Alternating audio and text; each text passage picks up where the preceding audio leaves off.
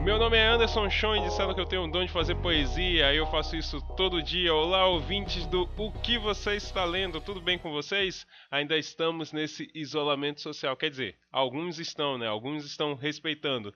Outros estão na rua como se nada tivesse acontecendo e a gente está sofrendo dessa desobediência coletiva. Então, se você puder, por favor, continue em casa. E já que você está em casa, que tal ouvir o nosso delicioso podcast. E hoje ele está delicioso mesmo, porque nós recebemos a visita da Chef Geek, Lari Lima. Ela veio conversar com a gente sobre a culinária que existe na literatura. O Chef Geek é um canal no YouTube onde ela ensina receitas que existem na cultura pop, na cultura nerd, além de outras porções de, de facetas existentes dentro da culinária. Nós debatemos sobre comidas e bebidas existentes no universo de Senhor dos Anéis, Turma da Mônica, o Watchmen, Harry Potter. Assim, foi muito, muito bacana. E aproveitando a visita da nossa chefe geek, né, da Lari Lima, ela está com um curso online de culinária aberto, né? As inscrições estão abertas. E as aulas são sobre doces, marmitas, comida fit, pizzas, e os horários são super flexíveis. É uma ótima para quem quer aprender o básico para começar a se virar na cozinha ou para quem quer se aprimorar, né? É, e vocês conseguem todas essas informações no Instagram dela, que estará aqui na postagem. Se você estiver ouvindo isso por um agregador, vão lá no andersonshow.com que você vai ter acesso ao Instagram da nossa Chef Geek Lari Lima. É, e sobre as dicas de leitura dessa semana, nós temos duas mulheres negras indicando duas mulheres negras. Que bacana, né? primeira indicação é da professora e poetisa Lara Bessa. Ela indicou o Pequeno Manual Antirracista, da Djamila Ribeiro, que é um livro que eu ainda não li, mas eu já comprei. Então ele deve estar no caminhão da Amazon chegando a qualquer momento. E a outra indicação foi da queridíssima Vitória Dias. Foi o livro de contos da Chimamanda, No Seu Pescoço. Ela me falou que o livro é ótimo para tirar todas as visões estereotipadas que temos dos países que compõem o continente africano. Então nós temos o Pequeno Manual Antirracista da Djamila Ribeiro, indicado por Lara Bessa, e o No Seu Pescoço da Chimamanda, indicado por Vitória Dias. E você aí de casa pode fazer sua indicação também. É só chegar lá no Instagram, ver a postagem referente ao episódio do O que você está lendo e indicar o livro. E aí eu falo aqui, afinal de contas, literatura a mais nunca é demais. Esse da Chimamanda eu também vou comprar, só que eu só posso comprar um livro e um quadrinho por mês. Então, como junho já foi, eu já comprei. Julho vem, mas vem tranquilo. então vamos lá, vamos ouvir essa saborosa conversa com a Lari Lima, nossa chefe geek. Mas antes, o que você está lendo?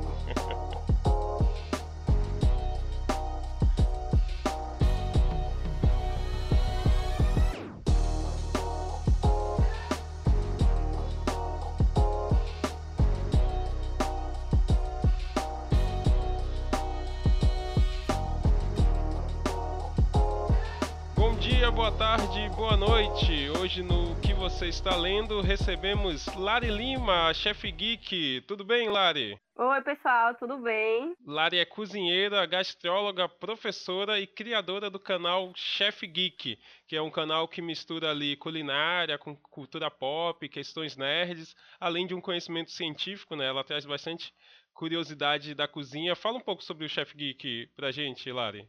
Eu gosto de dizer que o Chef Geek nasceu da junção das minhas paixões, especialmente a paixão por comida e depois né, a paixão por série, por filmes, por livros.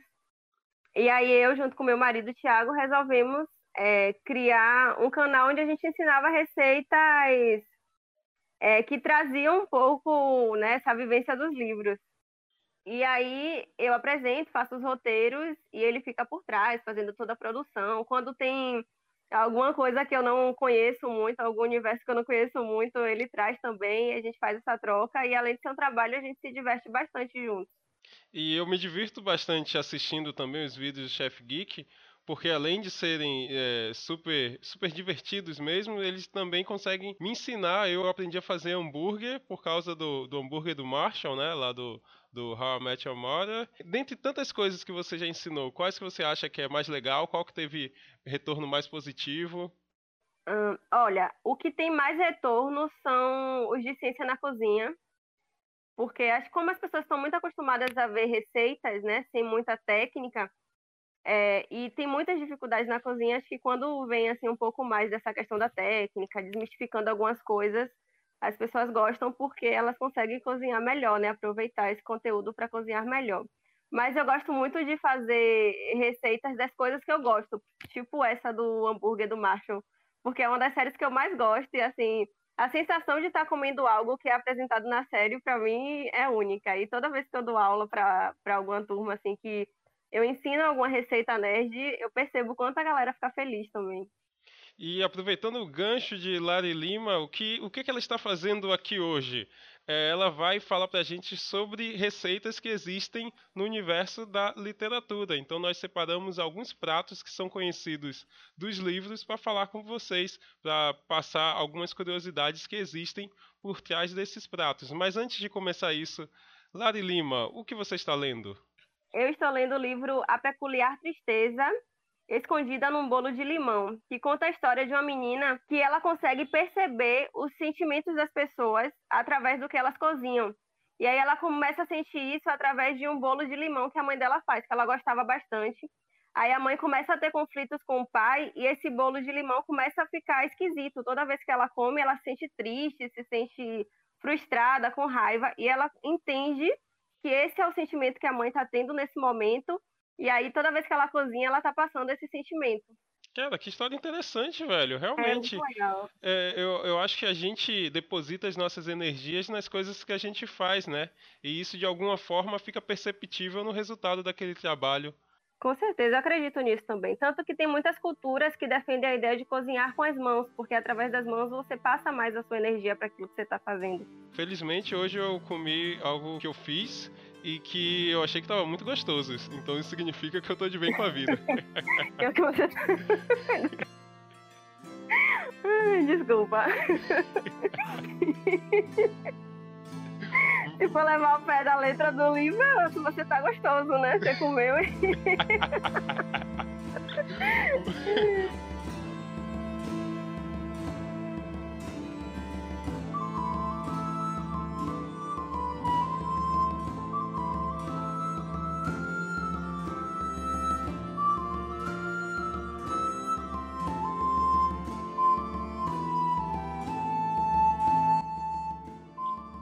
Assim começou o terceiro dia de sua caçada. Durante todas as longas horas de nuvem e sol caprichoso, eles mal se detiveram, ora a passos largos, ora correndo, como se nenhuma exaustão pudesse arrefecer o fogo que os queimava. Raramente falavam, passaram sobre a ampla solidão e suas capas élficas se confundiam com o fundo dos campos cinzas esverdeados. Mesmo na fresca luz do sol, ao meio-dia, poucos olhos que não fossem élficos os teriam percebido antes que estivessem bem próximos. Muitas vezes em seus corações agradeceram a Senhora de Lorien pela dádiva dos lembas, pois podiam comê-lo e encontrar novas forças, mesmo enquanto corriam.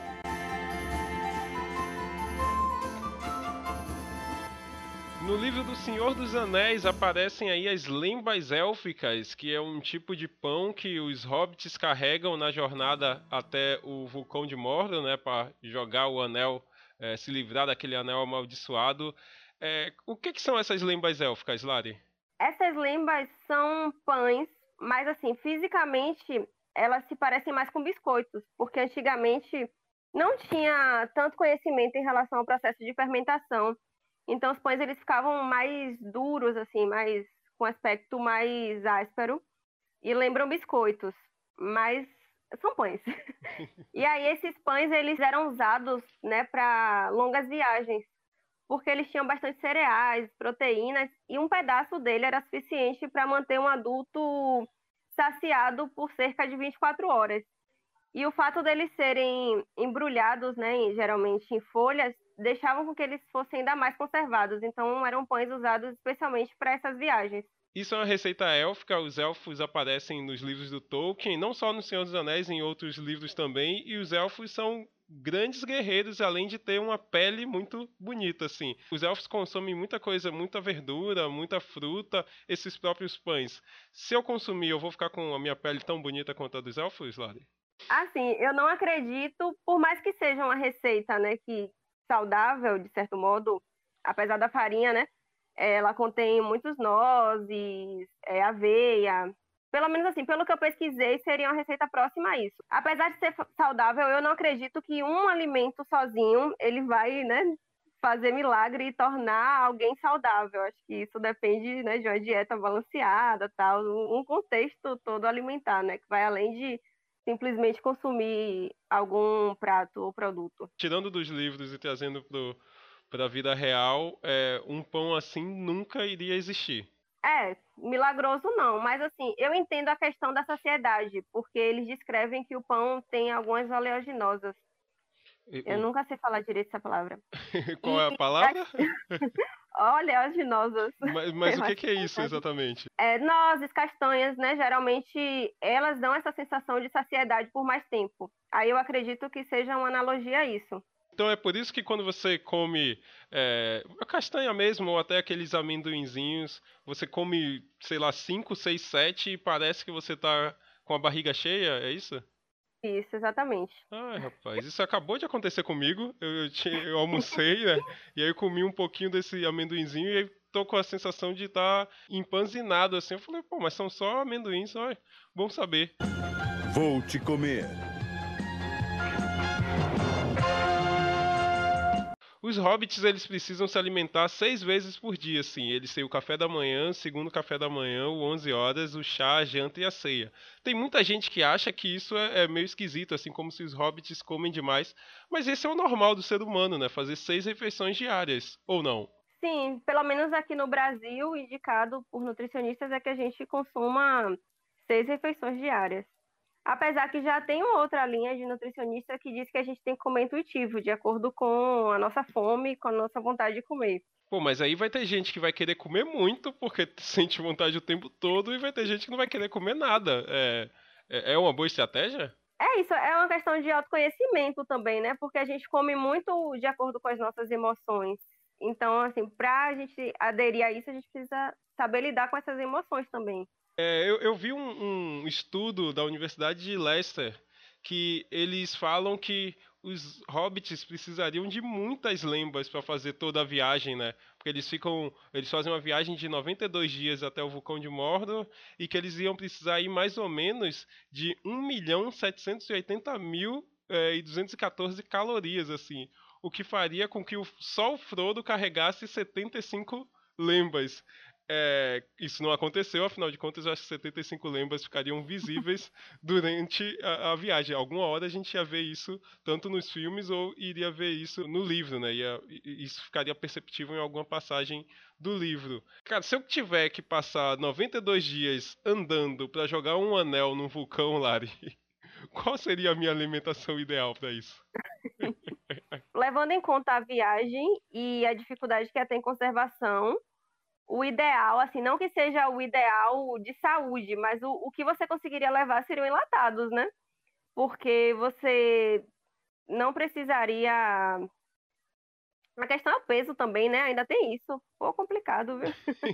Mas, assim, em relação à conservação, os enlatados seria o ideal, porque você não precisaria refrigerar, pelo menos não enquanto abrisse eles. E tem enlatados que, por si só, já seriam uma porção suficiente para te deixar saciado por bastante tempo durante o dia. Então podemos dizer que, para tornar Senhor dos Anéis algo real, os hobbits deveriam carregar enlatados. É. Assim, né? Depois eles iam ter que fazer que nem na dieta do palhaço, né? Fazer uns examezinhos para ver como é que tava o corpo, mas era isso aí.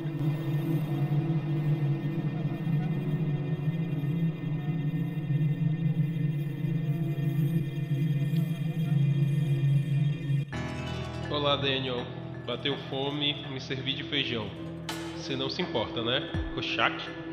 Ah, não, claro que não me importo. Quer que eu esquente pra você ou não precisa? Assim tá bom. Há quanto tempo, hein? Como tem passado? Ainda não me prenderam. Olha isso. Essa manchinha é caldo de feijão ou. Isso mesmo, caldo de feijão humano. O distintivo era do comediante. O sangue também. Ele morreu.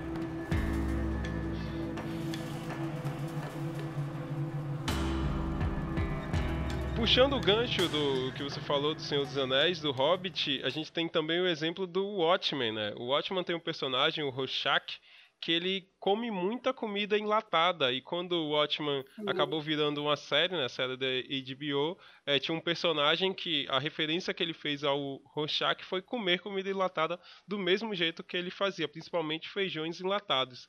Cara, por que, que lá fora essa questão do enlatado é tão forte assim?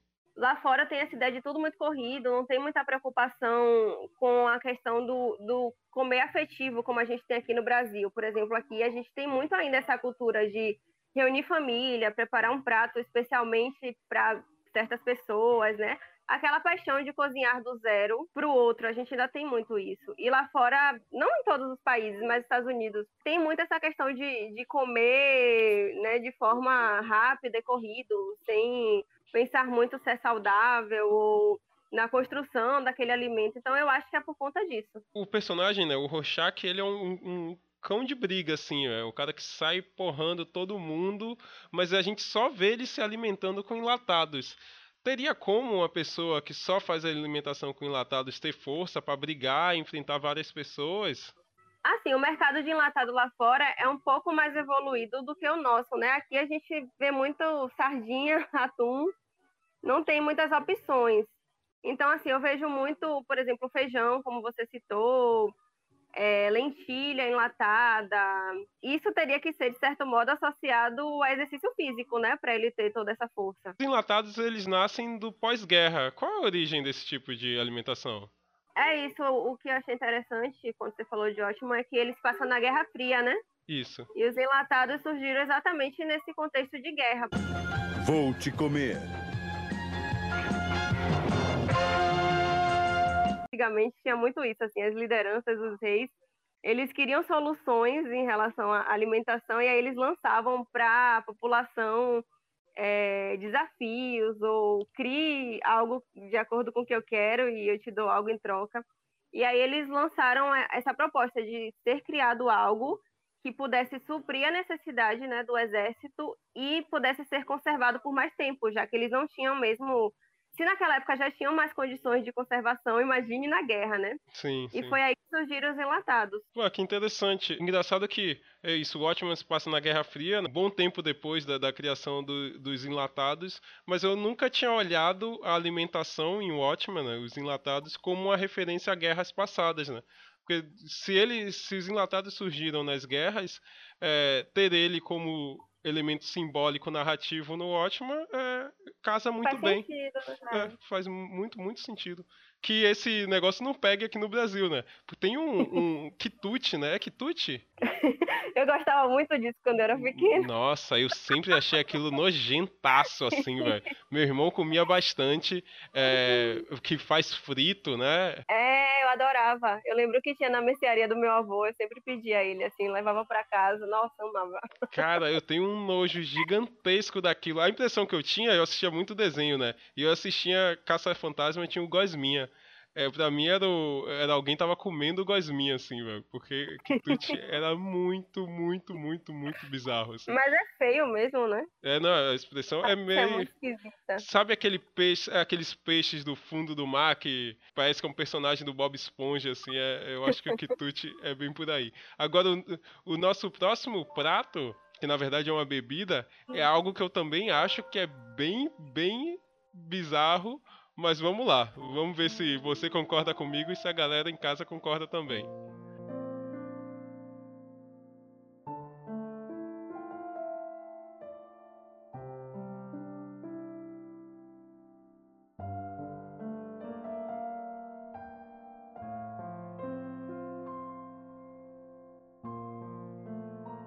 Rita Skeeter e seu amigo fotógrafo acabavam de sair do bar Três Vassouras.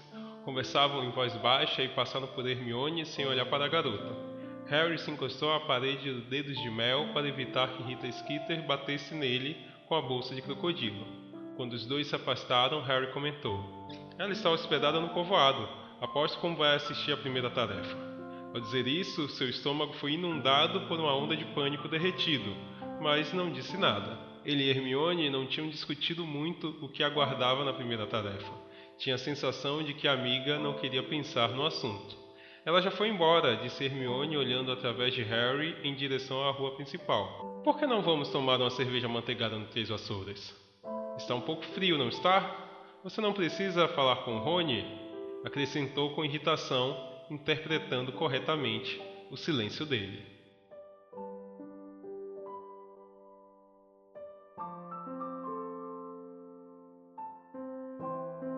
As cervejas amanteigadas de Harry Potter, eles, ela aparece em vários livros. É, talvez seja a principal bebida que tem no, no, no livro mas eu não consigo achar isso bom de jeito nenhum. Nunca provei. Estou dizendo que as minhas experiências com os livros, sempre quando aparecia cerveja manteigada, eu ficava imaginando que não deve ter um gosto legal. Você já bebeu, né, Lari? Sim, eu também tinha essa mesma imagem. Inclusive, os primeiros testes que eu fiz, porque eu tentei fazer os testes próximo aos que servem no parque, na Universal, eu não gostei tanto. Mas aí eu fui pesquisando e eu cheguei numa receita que eu achei muito boa que parece ser próximo ao que o livro propõe. Tanto que hoje eu faço em casa, assim, para beber, especialmente nos dias frios, de boa, assim, eu acho muito gostoso. Cara, pode parecer uma pergunta muito imbecil que eu vou fazer, mas leva manteiga? leva. Cara, e a gente bebe manteiga? É isso que, que eu não consigo, sei lá, em mim não, não, não funciona muito bem. Me, diga, me diz aí, qual é a receita do, da cerveja manteigada? A receita é açúcar mascavo, manteiga, creme de leite e algumas especiarias, né? Cravo, canela. Mas é sério, fica muito bom. E... Até porque, assim, manteiga não é o ponto principal da receita. Você não usa uma quantidade imensa, sabe? E tudo que leva manteiga eu acho bom. Pelo menos. Esse é seu, é seu critério para as coisas assim. Se tem manteiga, é. tá legal. Assim. É, exatamente. Mas tudo que você falou aí, para mim, faltou uma coisa: a cerveja. N não tem cerveja na cerveja manteigada? Não, não tem cerveja. Ah, então minha pergunta ia ser semi-imbecil. Porque eu ia fazer essa pergunta também. Mas quando você disse que tinha manteiga, eu fiquei com vergonha de perguntar se tinha cerveja também. É, não tem cerveja. Na verdade, ela é chamada assim porque quando ela fica pronta, ela forma uma espuminha, né? Que é aquela espuma que nos filmes aparece o pessoal bebendo e ficando de bigodinho. Sim, sim. E aí fica próxima à cerveja, até por ser tomado na taça mesmo e tal, da bebida. Mas não é cerveja. Ah, rapaz, então não tem teor alcoólico. É isso, tem umas polêmicas em torno disso, porque assim, algumas cenas, né, que os elfos tomam e ficam um pouco alegrinhos. Isso, bastante. Tem uma que, é, que Hermione também fica alegre, mas assim, o que eu vi é que tem é, algumas receitas que pode conter cidra, só que é num teor muito, muito baixo, que é o suficiente para que eles fiquem bêbados, porque são pequenininhos.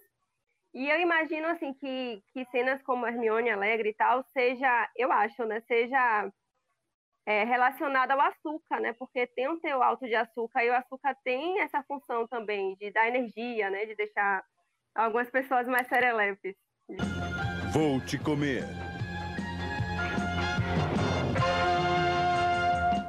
Agora, beber manteiga não, não daria problema, não? Ou, como você falou, o teor era pequeno e, e talvez a gente coma mais besteira do que isso e eu esteja preocupado com a manteiga? É, por exemplo, tem bolos que pedem a manteiga derretida. Então, a manteiga vai no bolo e está isso por si só não causaria nenhum problema mais do que o excesso de manteiga por si só. é verdade, é verdade. É porque às vezes eu, eu tenho muito isso em mim, né? É, coisas que eu como misturado com outras coisas parecem menos prejudiciais. É, realmente, no Chef Geek ensina a fazer um pão de batata, do qual eu tô viciado e fazendo direto. E, e, tá pedi, e pede na receita a manteiga derretida, né? De alguma forma eu estou ingerindo é, essa manteiga, né? Manteiga, exatamente. Eu tô lembrando aqui. Eu lembrei de uma aula que eu ensinei manteiga e ensinei um, um bolo. Eu ensinei a cerveja manteigada e ensinei um bolo. Aí no final da aula, é, uma moça veio para mim, poxa, minha filha não gosta de manteiga, eu posso substituir por óleo? Aí eu falei, pode. Só que eu achei que era em relação ao bolo, só que até hoje eu penso, será que ela falou da cerveja manteiga? e eu mandei ela botar óleo na bebida da menina. Ah, eu acho difícil, porque aí a gente ia ter que chamar de cerveja oleada. Oleada. até hoje eu carrego essa culpa.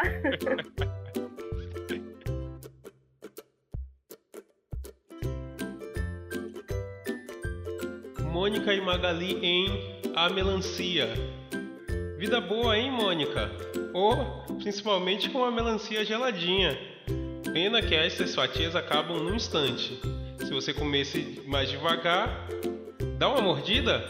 Não, essa é minha, você já comeu a sua. Tá bem, vá, tome, tome a minha também. Não aguento essa cara.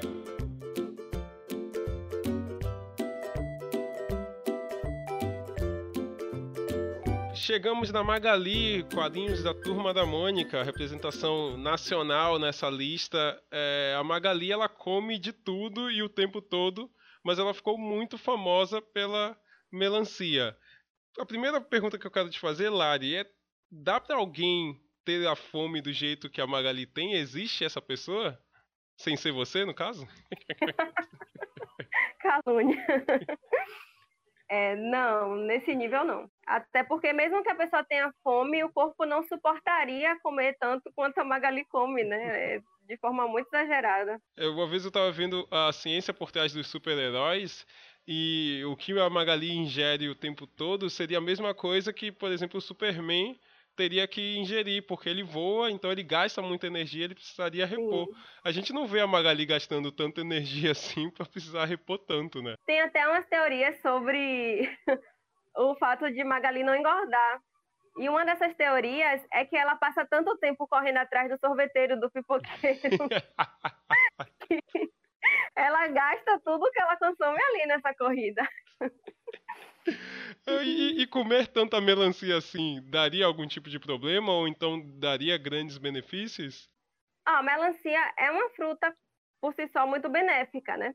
Mas tudo em excesso, de certo modo, tende a fazer algum mal. Então, é, sim, provavelmente traria algum problema futuro. E benefícios fruta por si só sempre traz, né? Mas não precisa ser tanto. Sabe, eu, eu adoro o suco de, de melancia. E eu sempre tive na minha cabeça a ideia de fazer um, um pudim de melancia.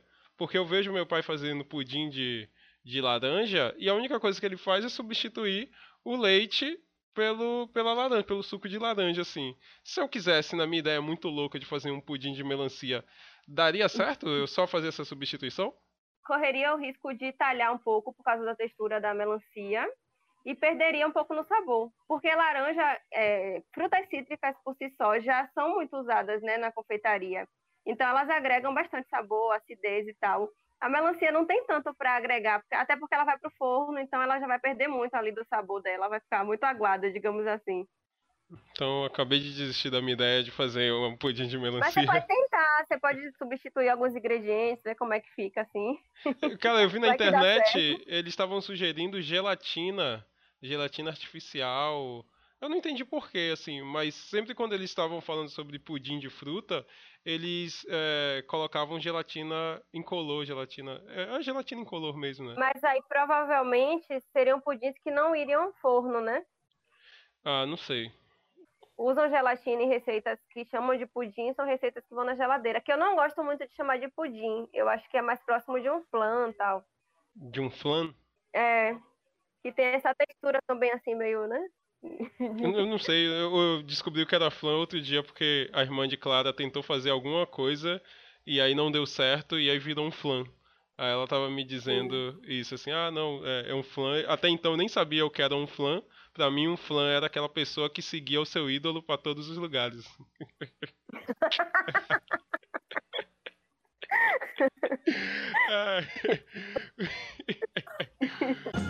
Vou te comer. Pode existir o inverso da, da Magali? Ao invés de ser, de ser a pessoa que come tudo o tempo todo, ser aquela pessoa que não come nada eh, sempre? É, tem algumas teorias, né, de pessoas que vivem de luz. e mas tem pessoas assim que não comem como a, como a gente não, né, como eu, e muitas pessoas, né, por prazer, que comem por saciedade. Eu mesmo tenho uma amiga que é assim, que ela realmente só come quando dá fome, e aí ela come a quantidade suficiente para ficar saciada e pronto, e ela tá feliz assim. Não entendo, mas aceito.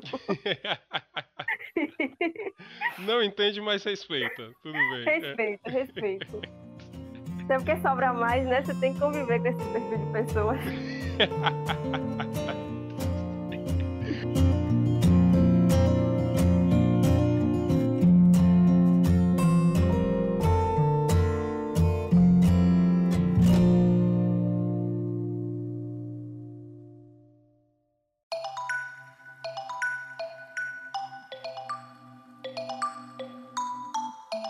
suas experiências de chefe geek, vem quais são os pratos que você mais gostou de fazer? Quais são os pratos que a galera mais pede? Tem uma relação direta com literatura ou é, toda a cultura pop é, serve como inspiração? Hoje toda a cultura pop a gente usa. Inclusive, eu já fiz receita até de novela. que legal. É, assim, eu gosto muito de priorizar coisas que eu gosto de fazer, até porque eu vou. Que eu gosto de fazer, não, que eu gosto de assistir, que eu gosto de consumir. Porque até porque eu vou ter mais entendimento daquilo, né? Vou falar com mais verdade. Mas o que não quer dizer que eu não ouça sugestões, que eu não faço. Por exemplo, o Senhor dos Anéis, eu não sou muito adepta. não é né, um dos meus filmes preferidos. Mas meu marido adora e eu percebo que muitas pessoas gostam bastante. E aí eu resolvi fazer as lembas em alguns eventos e o resultado foi super positivo. Assim, teve gente que se emocionou porque estava diante de uma lemba élfica. Pô, que legal. Aí assim. esse retorno é, é muito legal. Não, eu imagino que esse retorno seja é, muito positivo porque você está é, brincando com o imaginário das pessoas, né? Você está trazendo o que as pessoas imaginaram para a vida real. Você está tornando algo intangível tangível, porque imagino que essa pessoa é, leu sobre as lembas, né? Então aquilo estava dentro da cabeça dela e de alguma forma aquilo estava materializado, ela podendo comer.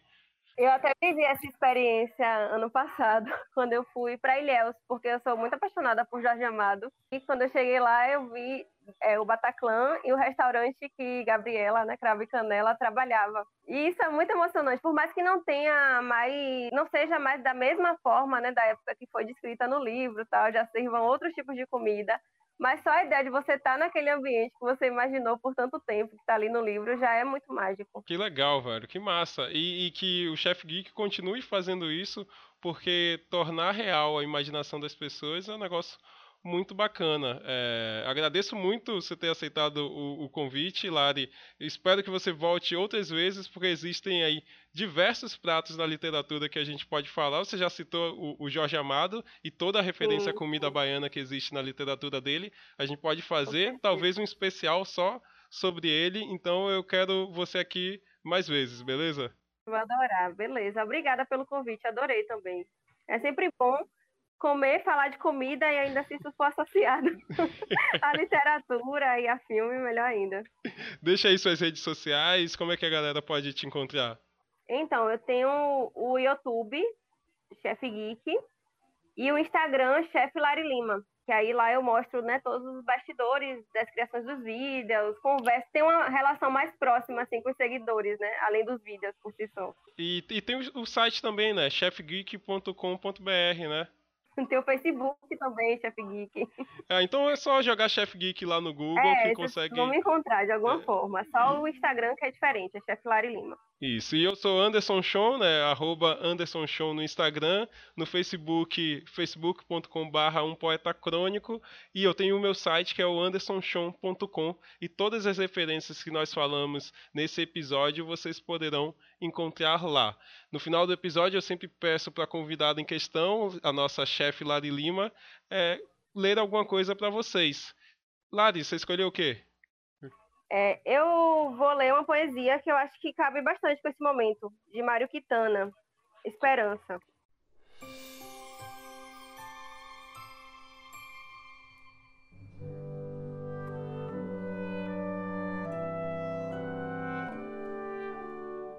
Lá bem no alto do 12 andar do ano, vive uma louca chamada Esperança e ela pensa que quando todas as sirenes, todas as buzinas, todos os recos-recos tocarem, atira-se.